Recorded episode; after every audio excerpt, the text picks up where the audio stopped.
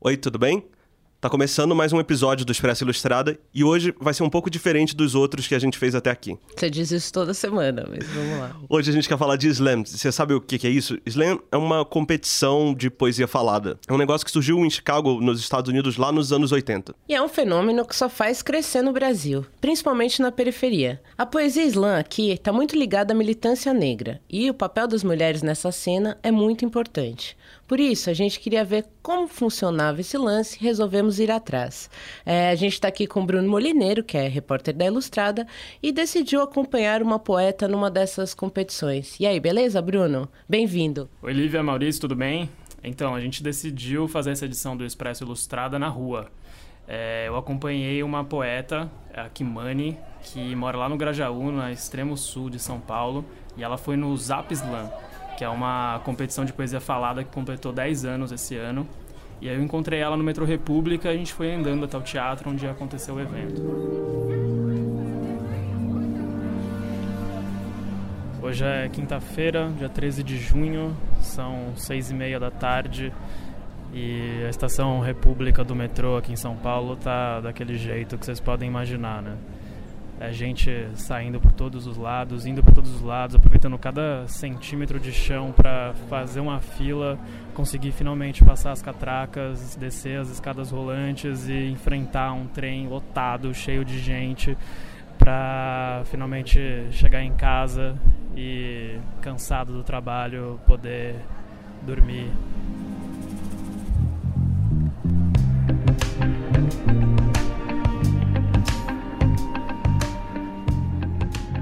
aí tivemos alguns problemas técnicos é, e não conseguimos gravar aí o, o, início do encontro com a Kimani, não é isso, Bruno? É, eu tava lá no meio do, do metrô, aquele formigueiro de gente, seis da tarde, rodeado de gente, dos engravatados, indo para casa, vendedor de meia espalhado pela estação.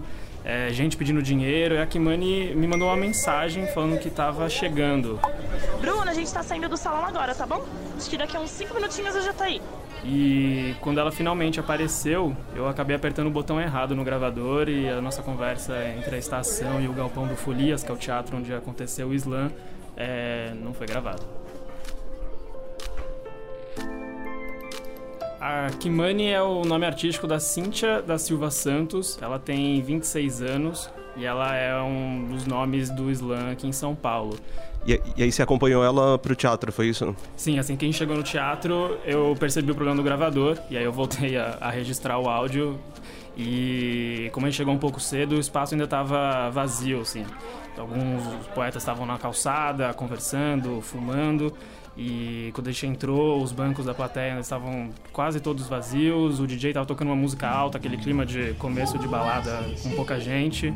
Mas assim que deu 8 horas, que era o horário previsto para começar, ele começou a encher e aí sim deu início ao evento. O pessoal tá chegando, né? Hoje nós vamos começar mais cedo, porque amanhã tem greve geral, não podemos passar do, horário. Como é que funciona esse negócio, Bruno? Tem regras claras? Como que é? As regras elas variam um pouco de slam para slam, mas existem algumas regras gerais de uma forma mais ou menos parecida. Em primeiro lugar, qualquer pessoa pode participar, desde que ela tenha uma poesia. Geralmente ela está decorada, mas também você pode levar escrito num papel e ler lá na hora no palco. E é só chegar e se inscrever antes que a competição comece. Salve, salve! O Núcleo Bartolomeu de Depoimentos é o prazer de apresentar rápidas ou não da palavra. Chegue de que fale palavras que não são ao vento, mas que estão em movimento poetas urbanos, diversos, humanos. Gente que tem o que dizer, gente como eu, como você, ritmo e poesia, materializados em luz, som, ação, ouvidos atentos, sentimentos, tá ajudando, viu, Chuchu? Está inaugurada a Zona Autônoma da Palavra há 10 anos falando a mesma coisa, eu digo um, dois, três, vocês dizem, sabe? Um, dois, três! Um, dois, três! Um, dois, três! Acho que eu também tô meio assim. Um, dois, três!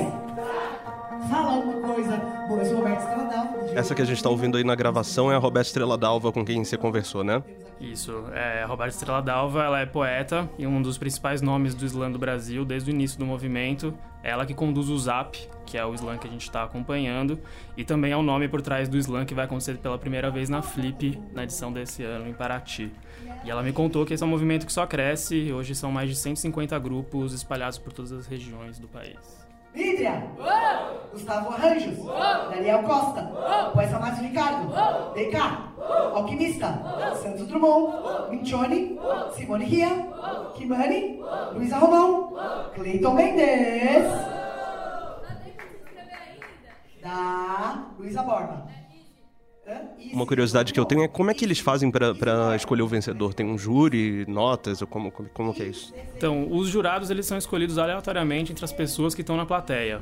É, são sempre cinco jurados que dão notas de 0 a 10.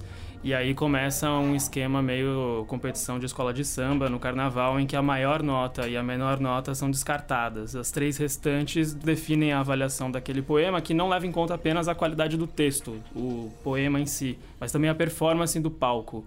É, não é só uma questão de qualidade literária, a performatividade, o lado teatral da apresentação são tão importantes quanto a poesia. E vale tudo não?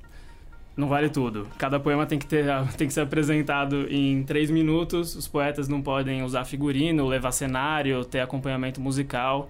É, E tem outra característica em comum que praticamente todos apresentam os textos extremamente engajados, assim, eles são quase ativistas. Eles giram em torno da condição da mulher, do preconceito de gênero, do preconceito racial, de um certo deslocamento de viver em bairros da periferia. É uma literatura que, para ser entendida, não pode ser vista apenas como texto ou verso. Ela é inseparável um pouco da realidade social daquelas pessoas. Tanto na inspiração do tema do poema, como também numa janela para acessar uma arte menos elitizada. Mal comparando, é como se fosse o hip hop para música ou grafite para as artes plásticas. Que- o que, que a Roberta diz disso? Você perguntou pra ela? Eu falei com a Roberta sobre esse lado quase militante do Islã e ela me deu uma resposta interessante que eu vou até reproduzir aqui. Ela diz que o Islã não é para crítico de arte gostar ou não. E na verdade, ninguém ali tá nem aí para isso. A urgência é outra nesse caso, é anterior. Muitas vezes as pessoas estão ali se virando com o pouco que tem de estudo para pedir para parar de matá-las, os amigos delas. Estão reivindicando para poder continuar estudando, entrar numa faculdade e fazem isso da maneira que podem, com o vocabulário que têm. E se precisarem gritar, vão gritar. Em um Islã, rigor semântico, gramático, o vocabulário, a métrica, a estética, nada disso é mais importante do que a voz de quem diz o poema. Vamos que vamos! Vai começar a bagulho. É, como é que chama isso? Rufem os tambores! Gente, rufem o tambor. Deixa a bola uma assim. Vai começar valendo a penúltima, acho que é a penúltima vaga. Porque depois tem zap em, em agosto, setembro. Em julho não vai ter, que nós vamos estar na Flip. Agosto, setembro. É isso. Tem mais três vagas. Uma será preenchida hoje para a nossa grande final, que ocorrerá em outubro. Cleiton Mendes, primeiro poeta da noite.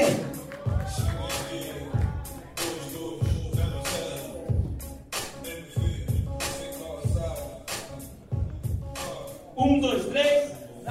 Me sinto clandestino em minha própria terra. Toda vez que olhares me lembram que eu não sou bem-vindo na região do Ibirapuera. Perdido em perdizes procuro consolação. Como eu vou ter Bela Vista essa 13 de maio não cruza com abolição? Estão mais de 500 anos, ainda estamos atrás da liberdade. É foda encontrar o paraíso quando se demora 3 horas para encontrar o centro da cidade. Nos querem na margem e esse desconcerto. Discurso É, médico- então a Kimani subiu no palco pela primeira vez na noite.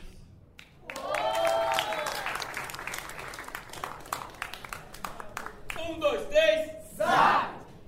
Que festa que cabe um só Deus, que festa que não só os meus. Perdoa, senhor, já disse que hoje eu não fujo, meu peito tá em. Se não é pelo amor, é pela dor, e dor eu já acumulo. Vós me cede, me perdoai, até pro teu Deus eu vou rezar. Que nunca falte pão e fartura pra mesa da minha sinhá. Se for preciso dos meus eu caçou, lavo, passo, cozinho e abençoo. Avisa o povo que mestre Moa morreu. Avisa o povo que mestre Moa morreu e a partir de hoje não tem mais capoeira. Perdoa as todas. E aí, como é que eles escolhem é, quem, quem passa para a próxima fase? Como é que funciona isso? Então, são três fases. A primeira, ela peneira e seleciona os cinco competidores com as maiores notas. Depois, eles apresentam uma outra poesia, que de preferência tem que ser inédita, nunca declamada em eventos anteriores da, daquele slam específico.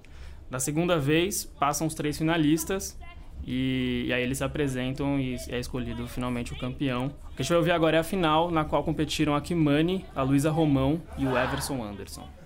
Cara, gente, branco dar que quer nosso fracasso atrasar o passo passapano pra racista.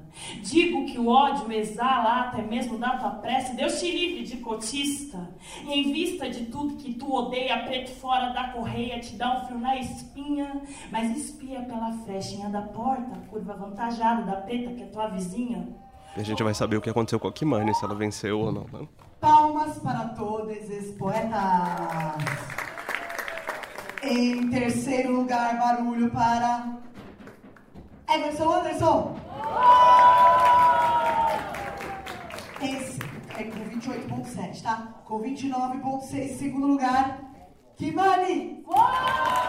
E a Zapian é Luísa Romão. É Zapian. É, como a gente não gravou antes, a gente decidiu gravar depois. E aí eu acompanhei a Kimani da saída do teatro até o ônibus que ela pegou para casa no Terminal Bandeira.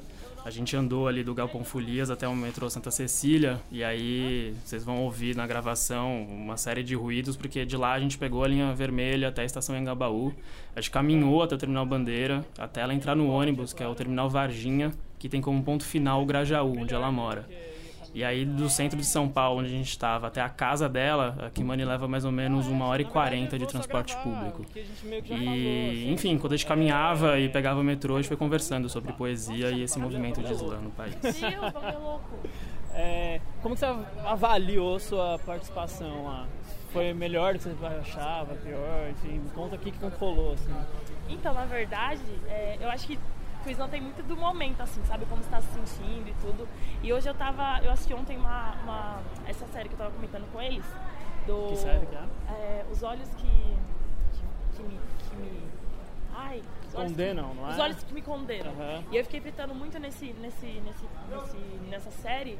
E eu tô até pensando em começar a escrever um texto novo. Mas isso pra dizer que eu tava muito nessa vibe, assim, da série, sabe?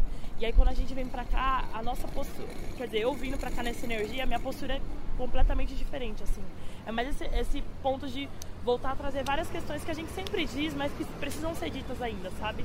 Então eu, eu sinto muitas poesias que eu vou falar no, no momento, que é o que eu tô sentindo, e não necessariamente com como eu vou com qual eu posso ganhar ou não, sabe? Tá, mas você já tinha decidido quais que você ia falar? Nada, nada, nada, nada. É, é, tipo na hora, sabe?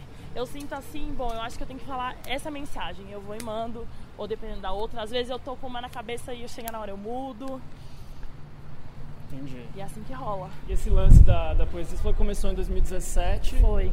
Como? Por quê? O que, que, que rolou? Então, na verdade, eu tinha levado um chifre, menino. Levei um chifre e aí eu tava muito mal, assim, eu não sabia muito bem como lidar com a situação, tava sem namorado, tinha cortado o cabelo, tá? Aquela desgraceira, né, toda. E aí a minha amiga. E aí eu comecei a procurar coisas para fazer, porque eu ia já fazer. Era a época do meu aniversário. E aí eu vi uma oficina de escrita para mulheres pretas da Riane Leão, que hoje é minha madrinha de poesia. E eu fui inventei de fazer é, a oficina e lá eu, eu descobri essa escrita marginal e essa escrita de luta, sabe? E desde aí muita coisa mudou, assim. Uhum. Foi daí que eu comecei a escrever poesia de militância, é, me posicionar, entender de política, entender como é ser mulher, como é ser mulher preta. Então foi daí que mudou, assim. Eu entrei porque eu estava muito perdida por ter levado um chifre e acabei me encontrando nesse processo. Eu estava buscando outras pessoas, sabe? Então o Islã me ajudou muito nisso. É, um, um, negócio que eu acho que nem todo mundo manja ou sabe é que vocês escrevem o texto. A gente escreve. Não é uma coisa que vocês não. tiram da cabeça e conta como é que não. é. Não, na verdade pouquíssimos poetas, tem alguns poetas que fazem isso, Agi Trajano, por exemplo. Tem outros poucos que fazem, né, o bagulho do freestyle. Mas a maioria dos poetas a gente se escreve. E aí cada um tem um processo criativo. Eu funciono muito é, quando eu tô em movimento, né? Então no trem, no metrô, no ônibus é onde eu sento e escrevo, porque de algum jeito a vida tá acontecendo, mas eu tô meio que parada, olhando tudo ao meu redor, sabe? Então é sempre quando eu escrevo. E aí eu vou escrevendo só quando eu sinto. Eu sei sentar e escrever para escrever alguma coisa, mas não funciona a mesma coisa do tipo, eu tô aqui, nossa, me veio uma ideia, e aí eu prego a caneta, o caderno já começa a escrever, sabe? E aí o texto sai, tipo, em 3 minutos, 5 minutos. E aí é um processo raw, frenesi. A gente tá no ambiente que você escreve. A gente tá no ambiente que eu escrevo, por exemplo. É tipo isso. E aí eu pego, eu tô sempre com o caderninho na bolsa, porque eu nunca sei quando vai sair uma ideia. E aí eu não posso perder, porque você perde, mano, não volta nunca É, né? depois. Não é a mesma coisa. Explicar o que, que você sente quando você se apresenta? Ou não sente nada, assim, é uma coisa meio Meu, é vazio? Muito, é muito louco. Na verdade, é tipo um turbilhão, tá ligado? É, são várias coisas assim. É, dependendo de, de como você tá, e de onde você tá no Islã, você sente é, uma força muito grande, é, um ódio às vezes muito grande. Eu acho que a gente que tá no Islã, a gente lida o tempo todo com ódio e com a- uma raiva, porque a gente contém a nossa raiva e o nosso ódio para ter o processo criativo. Então a gente está controlando isso para devolver para a sociedade de um jeito mais pacífico, de algum jeito. Mas não tão pacífico porque a gente se posiciona, mesmo por meio das palavras, sabe?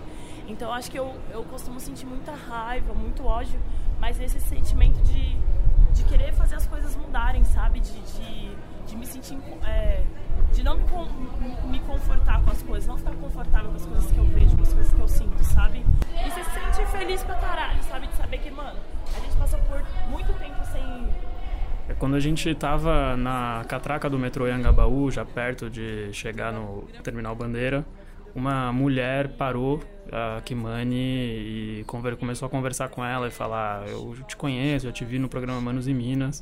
E, e as duas pararam para conversar um pouquinho. Indiana. Bacana, prazer. Prazer. Eu já te vi na. Manos e Minas. Sim! Eu conheço a Roberta. A Roberta, a Estrela d'Alva, que incrível. Você vai nos Islãs também? Às vezes eu vou. Às vezes você vai? fui. Que Na bacana. virada cultural participei. Não essa edição, outro ano. Que legal. Eu vou lançar o meu livro. Domingo. Domingo agora? Que bacana. Na Associação Cultural CC. Ieni, underline SP, Kimani. Fechou. Obrigada, viu? Boa noite. Obrigada, prazer. A gente se encontra. Fechou, eles vemos sim. Com certeza. Legal. Hora. Você contratou. É tudo, tudo pensado, entendeu? É isso. Sempre tem uma outra pessoa que a gente troma porque a gente vai pros, muitos, muito nos eventos, né? E Mas isso vezes- acontece com frequência? Muito, muito. Não, não, é uma, é, assim? não é uma coisa tipo, ai meu Deus, sou famosa, não, não rola isso. Mas sempre acontece tipo alguém ir e falar assim, caralho, você era a mana que tava em tal lugar declamando. Eu falo, puta, é. As pessoas trocam ideia sobre a sua poesia, sabe? Isso é muito importante. Não é um lance de fama, não tem a ver com você, assim. Você é só uma figura que que faz a poesia. Mas as pessoas sempre lembram dessa poesia, tipo, ah, aquela poesia lá, você é a mina pastora que declama a, igre- a música, a poesia da igreja. E é tipo, isso é foda, as pessoas reconhecem a poesia, sabe? E aí você percebe o quanto as pessoas são carentes de cultura. O nosso movimento é da rua, né? Tipo, não faz sentido eu fazer poesia para as pessoas, falar das pessoas, do nosso povo e trombar alguém na rua e eu não ter humildade ou simplicidade de trocar ideia, sabe? De falar, e aí, tudo. Mesmo não sendo a minha realidade, nem sempre eles têm a nossa realidade, mas rola essa empatia, sabe? Esse tentar entender o que, que eu tô falando. Tem várias pessoas, mulheres brancas, que me parabenizam pela minha poesia. Elas nunca vão entender, nunca vão estar no meu lugar. E eu também nunca vou estar no lugar delas, mas elas têm esse mínimo de empatia, tá ligado? De Aham. sentar e tipo, nossa, ouvir essa poesia, que é o caso dela, sabe? Então a gente, enquanto mulher, enquanto gênero, a gente tem muita coisa em comum. Tenho certeza que ela passa por várias coisas com os caras que eu também passo, né? Então não sei, acho que é isso. O Islã tem muito disso, assim, né? É, aonde que a gente acaba se conversando. Eu acho que é, é nisso que o Islã pega tantas pessoas. Porque tem algum ponto comum, tá ligado? É o ponto que conecta você a outra pessoa. Mesmo vocês não sendo de realidades tão 100% iguais, sabe? Sim. E você acha que isso tem a ver também do Islã ser uma poesia quase que necessariamente militante, assim? Eu acho, eu acho. Porque aí rola muito esse lance, sabe, da, da projeção. Então você. Na verdade, as, as pessoas, elas meio que. Algumas pessoas idealizam muito a figura do poeta, né? Então o que é o poeta? O que é a Kimani, assim, enquanto personagem? É aquela mulher que vai falar daquilo que. as coisas que eu queria falar e eu não tenho coragem. Então eu acho que é nesse lugar que, as que, que sensibiliza as pessoas, porque eu, por exemplo, às vira e mexe, eu ouço uma poesia eu falo, caralho, eu queria falar sobre isso, mas eu não tenho coragem. Ou tipo, mano, eu não tenho coragem de falar sobre isso. Eu nunca troquei ideia com ninguém sobre isso. Então acho que é nesse, é nesse ponto, sabe? Que é a humanidade. É onde a gente consegue dialogar. sabe? Então, é, a maioria das poesias que eu vejo, eu sou fã dos meus amigos poetas porque não são poesias é, que falam, falam, falam e não dão abertura para diálogo. A gente tem essa abertura para diálogo, para conversa, para troca, sabe? Eu, eu, por exemplo, não sou uma pessoa tão direta sobre política e sobre não sei, as coisas que eu acredito, assim. Eu não uhum. costumo falar tão diretamente para as pessoas, tipo, mano, você tá cagando aí, não, não sei falar assim. Mas às vezes pela poesia eu consigo dar aquela indiretinha, aquele punchline que mexe com a pessoa, sabe? Tá ligado. As três poesias que você declamou hoje foram as três é, em torno, pelo menos, do universo racial. Assim. Exato. Mas isso porque você falou que tá, tem um pouco a ver com a série que estava assistindo? Sim. Ou porque é um pouco a tônica do que você escreve? Eu geralmente? acho que é. Não, é, é muito a tônica do que eu escrevo. Eu acho que é, poucas poesias minhas eu falo o tempo todo desse meu papel, desse meu papel enquanto mulher. É, eu, não, eu não sinto tanta necessidade de dizer diretamente sobre como é ser mulher. É, e, e eu tenho vontade de falar de outras narrativas. Então, é, eu falo muito sobre esse, esse lugar enquanto mulher preta porque eu demorei muito tempo para me ver como preta. Eu sempre me vi como morena, como a mulata e sempre foi muito confortável esse lugar, sabe? Eu não sou tão escura, eu, eu, também não sou branca, eu tô ali no meio termo, sabe? Só café com leite. Então demorou muito para eu entender que eu era negra e eu me reconhecer, sabe? E até hoje eu falo, ah, não sei o que, não sei o que, eu sou negra. E as pessoas, não, mas você é parda, não, você é moreninha, você é clarinha. Fora os outros que me acham branca, né? E aí tem todo esse processo de colorismo. Mas é isso, eu, eu, sinto essa necessidade de me reafirmar o tempo todo enquanto mulher preta, né? Que é esse meu lugar que eu sou. E qual é o papel da, da poesia e do slam nesse seu processo de reconhecimento? É anterior? Se reconheceu por causa da poesia ou, é, ou não? Eu acho que eu acho que foi esse, primeiro esse processo de usar a poesia para poder me ver, sabe? Então é, tem muito disso, assim, tem do nosso discurso e a gente começar a prestar atenção naquilo que a gente fala, mas o nosso escrever também diz muito sobre a gente, né? Então, várias vezes eu me entendo nesse processo enquanto eu estou escrevendo. Porque você vai só, né? Aquela, aquele processo de vomitar, vomitar, vomitar. E aí depois você vai dando, nossa, nossa, então é isso que eu sinto, é isso que eu penso sobre ser negra. É, são essas minhas questões, essas minhas dúvidas. Eu jogo muita ironia nas minhas poesias, porque eu sou muito irônica, sabe? Então são coisas que fazem sentido. E aí quando eu, eu olho a construção toda do poema, eu penso, é isso, sabe? É, é isso que eu sou. E aí eu consigo me ver naquilo. É, eu não consigo imaginar eu, eu, consigo imaginar outra pessoa declamando talvez os meus textos, mas não com a veracidade que eu dou, sabe? Uhum. Não com, com, com, com, a, com a verdade que eu dou aquilo, sabe? Como que você compara, por exemplo, a poesia do slam e a poesia vai, de livro? De livro? Publicado, que não, talvez não tenha nem sido nem pensada para ser declamada. Sim. Enfim. Acha que é, são dois universos completamente diferentes? Onde eles se tocam? Eu acho que talvez eles se tocam na parte do sentimento, né? Quando eles falam de sentimento, principalmente do que o, do que o autor está sentindo, né? Então aí eles se encontram. Mas eu sinto que a poesia de Slam é muito mais performática. A gente, a gente, pelo menos eu e acho que a maioria dos poetas, a gente escreve já imaginando como o corpo vai reagir àquilo. Como o corpo reage às palavras, e tem o som, e tem a, a rima, que isso é, é algo que a gente. que a maioria dos poetas gostam muito de rimar, né? É, a métrica. Então eu acho que a gente já escreve pensando. Eu escrevo na frente do espelho, porque com o espelho eu consigo lembrar. E isso me ajuda a gravar as poesias. Então, cada movimento eu lembro que, qual é a palavra que vem depois. Então, não sei.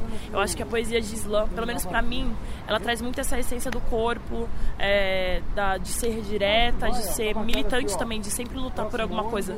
Eu não consigo escrever uma poesia que, é, para ler num, num, contexto de slam que, não, que eu não esteja gritando por algo, sabe? E tem muito a ver com slam, assim, porque tem os slams que eles são mais rua e tem mais a ver com as rimas e é uma coisa mais rap, assim, pá, falar do pessoal, assim, pá. E o Zap Slam, acho que por ter, por ter essa, essa influência da Roberta, é uma. Tem a, o, o lance da performance é muito lindo, assim. E sempre parece que os poetas que são mais performáticos acabam se saindo melhor no Zap. Porque é o que impressiona, às vezes, até mais do que o texto, sabe? É como mexe com o corpo e tudo. E aí você vê o Everson dando capoeira, você fica, caralho, que foda. E é isso. É demais. É demais. E, por exemplo, esse é um dos únicos, pelo menos pelo que eu vi, que acontece dentro de um teatro. Que geralmente você está no meio da rua, né? O da Guilhermina é... você está no, no meio da rua, na parada de busão. E tem diferença? Não tem? Que, como é que funciona? Então, na verdade, pra gente tem mais diferença enquanto, declam... enquanto você está declamando, né? Porque tem muito... A gente, enfim eu tenho muito essa, essa energia, eu, eu capto muita energia do ambiente, né? Por isso é muito sensitiva. Então, dependendo do lugar, é difícil eu conseguir declamar e me concentrar e saber que as coisas estão rolando e tá acontecendo e eu tô ligada 220 porque eu já sou muito elétrica. É, e é claro, quando você está num ambiente de teatro, acústica, o ambiente é muito mais confortável e te deixa até, entre aspas, mais seguro, sabe?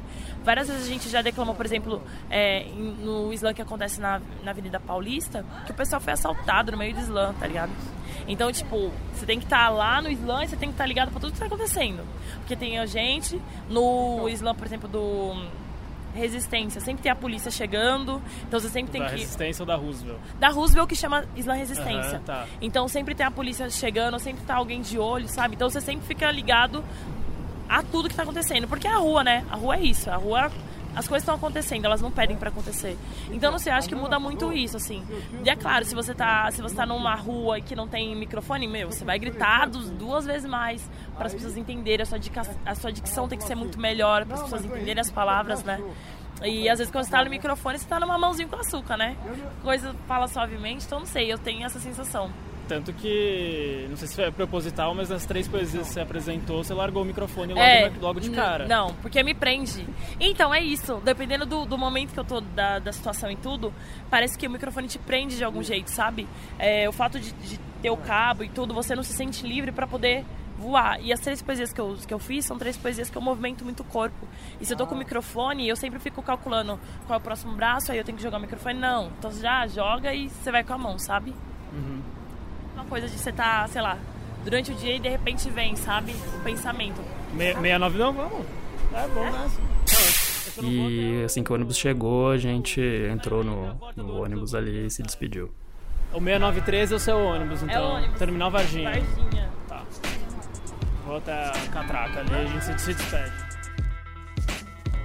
Calma aí, não desliga ainda. Antes de ir embora, as dicas da semana. Quer dizer, essa semana é só uma dica, o Bruno vai dizer onde quem gostou desse podcast pode ver um slam em São Paulo. É, para manter no, no clima dessa edição aí, quem quiser acompanhar um slam, vai acontecer em São Paulo nesse sábado, dia 22 de junho, o Sofalá, que é um slam comandado há quatro anos pelo Emerson Ocaldi. Ele vai acontecer a partir das 4h30 no Red Bull Station, que fica na Praça da Bandeira, no centro de São Paulo. E o principal, ele é gratuito. Cidade podre, solidão é um veneno. Umbral que é mais Xandão, heróis craque no centro. Esse foi o Expresso Ilustrada. Queria lembrar que a gente tem episódio novo toda quinta-feira, às 4 da tarde. Eu sou a Lívia Sampaio. E eu sou Maurício Meirelles. E lembro que, como todas as semanas, o nosso editor do podcast é o Renan Suquevicius. Até semana que vem. Até a próxima. Um beijão para você. Obrigado, Bruno. Ninjitsu,